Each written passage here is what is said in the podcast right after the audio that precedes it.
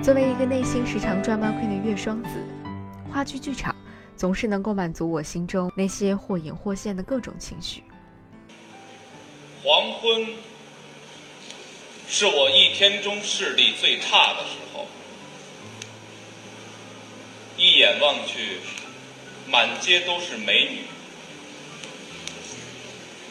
高楼和街道也变换了通常的形状，像在电影里。你就站在楼梯的拐角，带着某种清香的味。有点湿，奇怪的气息。擦身而过的时候，才知道你在哭。事情就在那时候发生。当。一切只能这是我的故事。一壶浊酒喜相逢。古今多少事，都付笑谈中。你是不露心中的风，你是无时不在、无处不在的风。我不在剧场，就在去剧场的路上。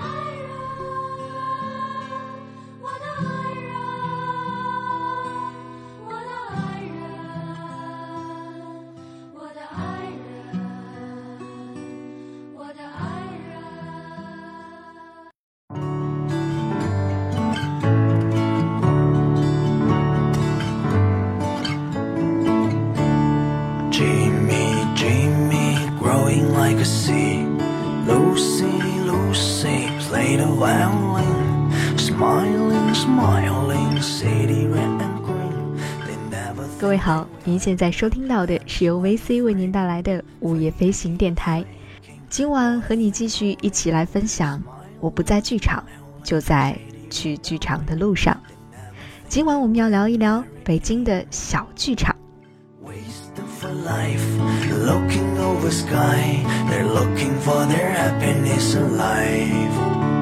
But fact is a black, it driving they too mad. They still believing Jesus bringing back. 在很多个晚上的七点半钟，同一时刻，不同的剧场。我知道，我又和很多好朋友们在一起了。我们都坐在剧场的黑影里，一起等待着台上的追光灯亮起，在各种悲欢离合的故事里，被感动，被救赎。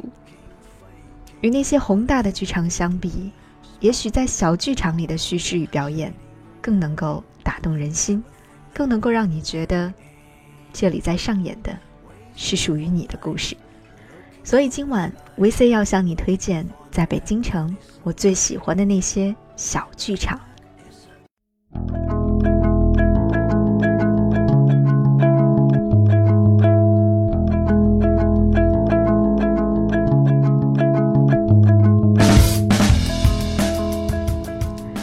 先来说一说蜂巢剧场吧。蜂巢是孟京辉导演的地盘儿如果你是孟京辉的粉丝，那你一定知道这里。如果你还不是很了解孟京辉，想看看他的戏，那来蜂巢就对了。虽然蜂巢剧场对于我来说已经成为了某种意义上的过去式，但是还是要在这里把它推荐给大家，因为那些非常著名的先锋话剧，比如《恋爱的犀牛》《两只狗的生活意见》。还有无政府主义者的意外死亡，一个陌生女人的来信等等，这些时常出现在文化娱乐版面上的话剧都会在这里上演。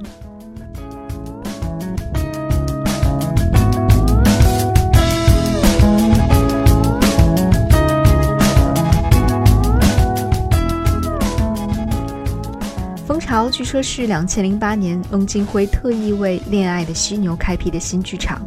取名为蜂巢呢，是要暗喻要像蜜蜂一样辛勤的工作，为了自己的戏剧理想不断的努力。那在蜂巢剧场当中，大约有三百多个座位，有三种颜色的座椅，代表着三种不同的价位。最后几排以及两边的简易的座椅位置呢，一般是卖给学生的学生票，大概只有五十元钱。所以呢，这里也成为了我学生时代最经常出入的剧场。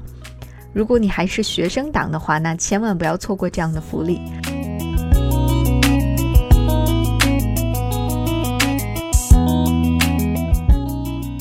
每年呢，北京的青年戏剧节期间呢，这里还会有一些质量较高的话剧上演。再加上孟京辉对于国外的戏剧作品非常的关注，所以在青年戏剧节的时候，会有一些外国作品在这里演出，是非常推荐的。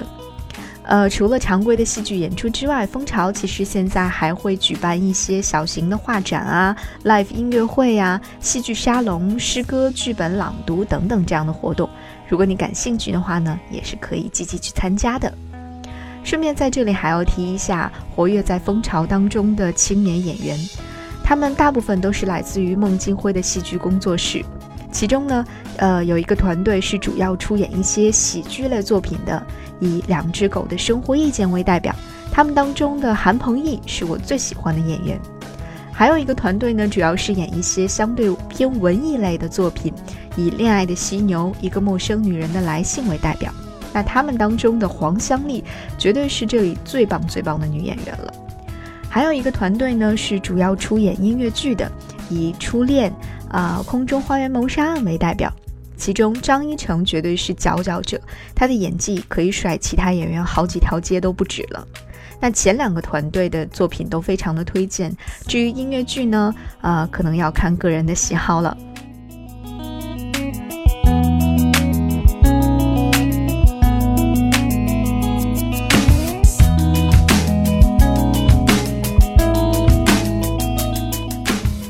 介绍完了蜂巢剧场，再来推荐一个我非常喜欢的，或者说对于我来说标志着小剧场开端的这样的一个剧场——九剧场。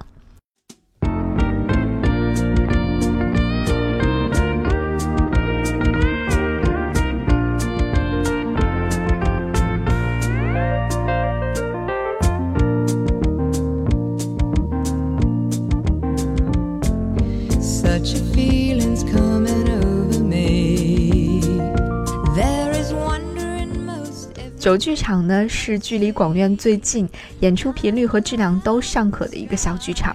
在九剧场的内部呢，又分为了 TNT 小剧场、后 SAS 剧场和凹剧场。它的场地大小不一，最小的剧场可能只有五六排座位的样子。在某一年的清戏节的时候呢，我曾经在那个最小的剧场里面看过一个广州的女导演做的话剧。不大的空间当中，你可以和导演以及台上所有的演员有非常近距离的接触，还有机会能够亲身参与到话剧表演当中。比如说，可能会手捧蜡烛啊，或者一起去品尝台上的食物啊，包括你还能够非常真切地闻到现场特别设置的各种各样的气味，会是一种非常难得的看戏的经历。九剧场呢，也是每一年的清戏节当中一个非常重要的演出地点。来自于世界各国的小剧团呢，都可能来到这里来演出。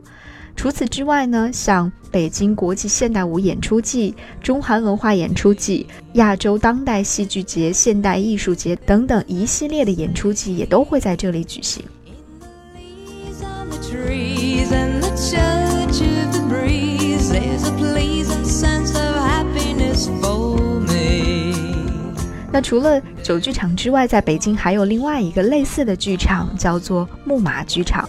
但是各种阴差阳错的原因呢，我从木马剧场路过过很多次，但一直没有进去看过戏。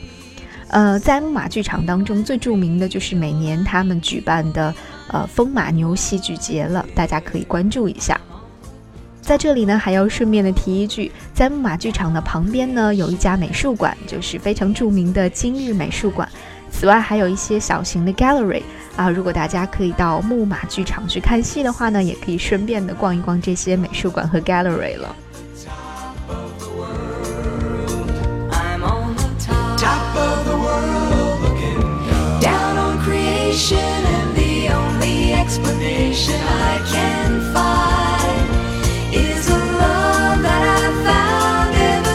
You've been around.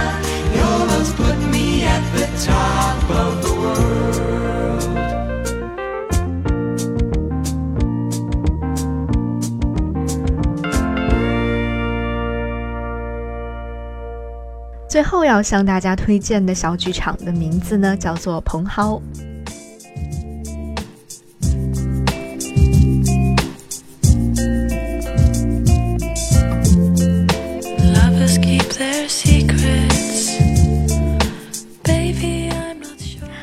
剧场啊，说起来，大家提起最多的定语，可能就是北京第一家民间小剧场了。但是呢，作为观众呢，提起彭浩，我想到的定语却是一家小而灵动的剧场。其实我在彭浩看的戏并不是非常多，但是每一次看戏的印象都非常非常的深刻。呃，我最早在这里看的一部戏呢，是一部英语的独角戏，名字叫做《一个人的莎士比亚》。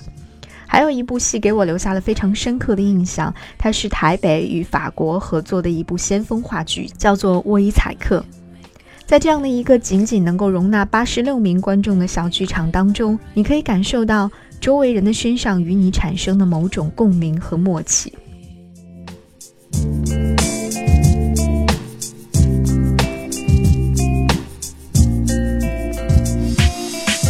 蓬蒿剧场的位置呢，非常的特别，它紧邻中央戏剧学院，所以在这里呢，经常会有一些中戏的学生作品演出，也有他们独立出品的一些剧目，呃，与国外一些剧团合作出品的剧目等等。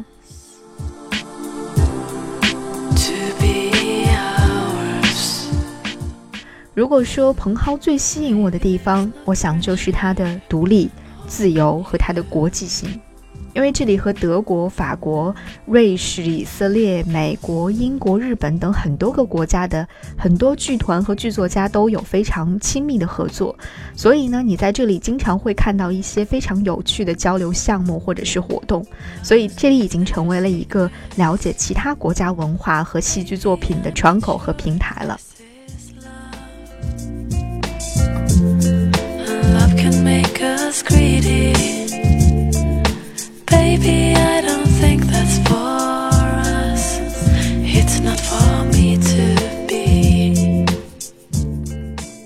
每年的南锣鼓巷戏剧节，这里都会是主会场。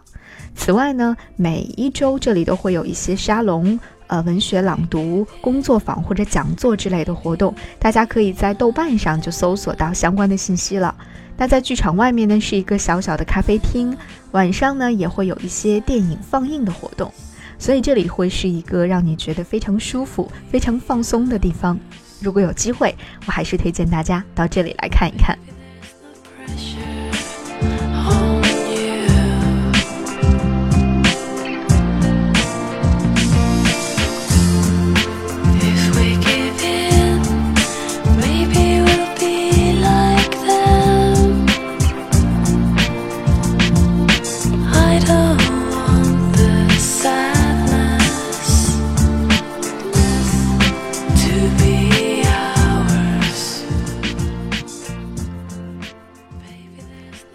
实呢，随着近年来看话剧的人越来越多，喜爱话剧的人越来越多，在北京呢，也是各种各样的大剧场、小剧场层出不穷。在这里呢，VC 只是向大家介绍和推荐了一些我自己比较钟爱的剧场和一些剧目。那如果你有更多的非常好的推荐呢，也欢迎你在评论当中或者在微信公众号当中和我们互动。我们将会在今后的节目当中继续和大家来分享。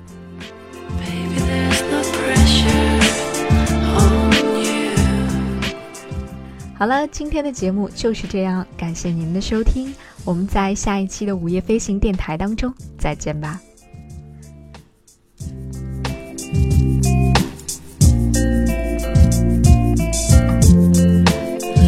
Keep their secrets.